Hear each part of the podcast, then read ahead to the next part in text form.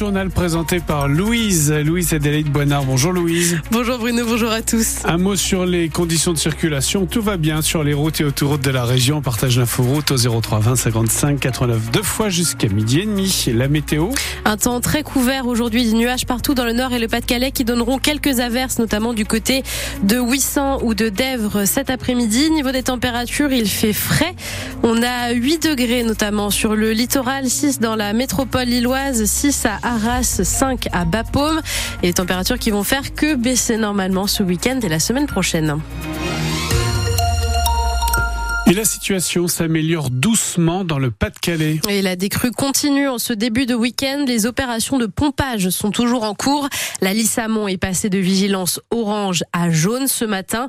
Vigicru maintient tout de même la A, la Lisse pleine et la Canche en orange pour toute la journée, même si les pluies du jour ne devraient pas entraver la baisse du niveau de l'eau. Mais malgré ces bonnes nouvelles, toutes les communes ne sont pas sorties d'affaires, Yvan Planteil. La situation s'améliore à Arc, par exemple, où là se retire petit à petit. Euh, plusieurs routes principales ont rouvert à la circulation. La place de la mairie n'est plus inondée. Et la décrue est aussi notable juste à côté, à Blandec, même si le fleuve reste haut et avec un fort débit. Mais quand on regarde à quelques kilomètres au-dessus, vers Saint-Omer, la situation est tout autre.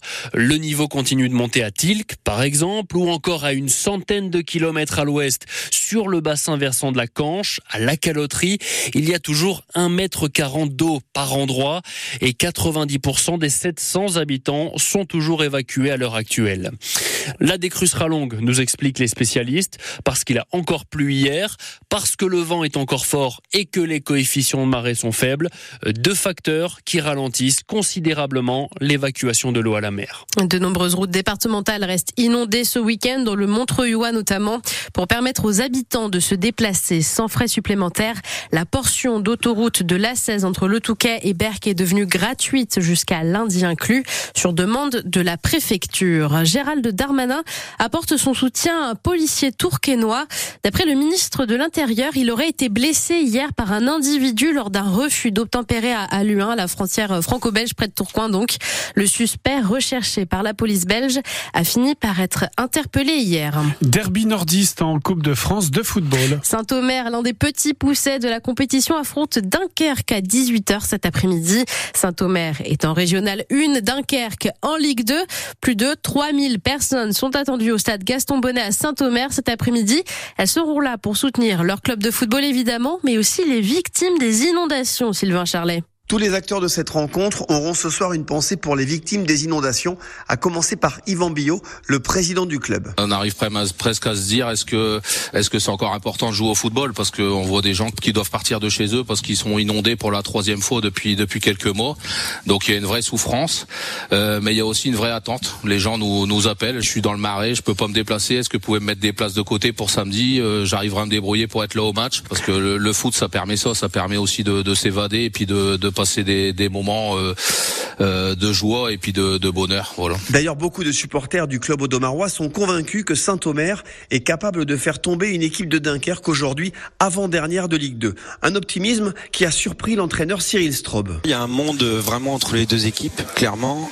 Le problème, c'est mentalement, j'ai pas envie que mes joueurs arrivent avec euh, trop de certitude.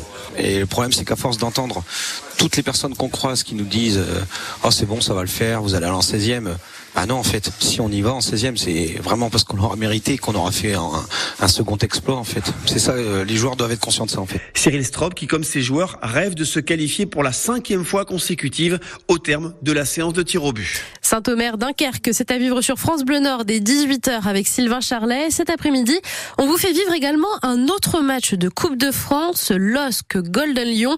Les Lillois en Ligue 1 accueille cette équipe de Régional 1 martiniquaise à 15h30. C'est Roman Porcon qui vous fera vivre ce match.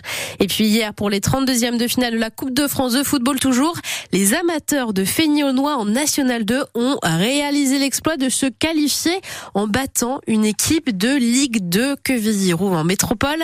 Un but à zéro. Hier soir, Valenciennes en Ligue 2 s'est imposé sur la pelouse de en Régional 1, 2 à 0. Tout roule pour le moment pour Adrien Von Beveren. Le pilote de moto nordiste est actuellement cinquième de la première épreuve du Rallye Dakar qui a commencé ce matin. Adrien Von Beveren participe pour la neuvième fois, neuvième fois à cette course de moto dans le désert. L'année dernière, il a fini quatrième.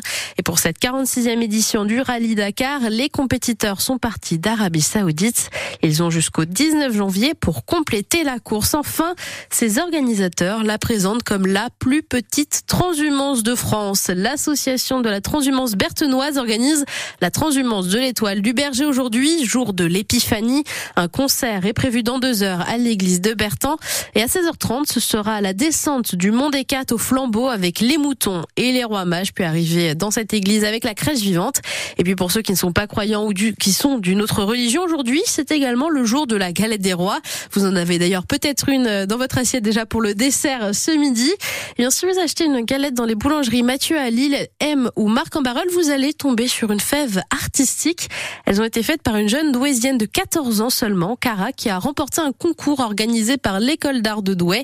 L'adolescente a réalisé 10 fèves qui représentent des œuvres d'artistes bien connus du grand public comme Van Gogh par exemple. Et ces fèves sont en photo sur francebleu.fr.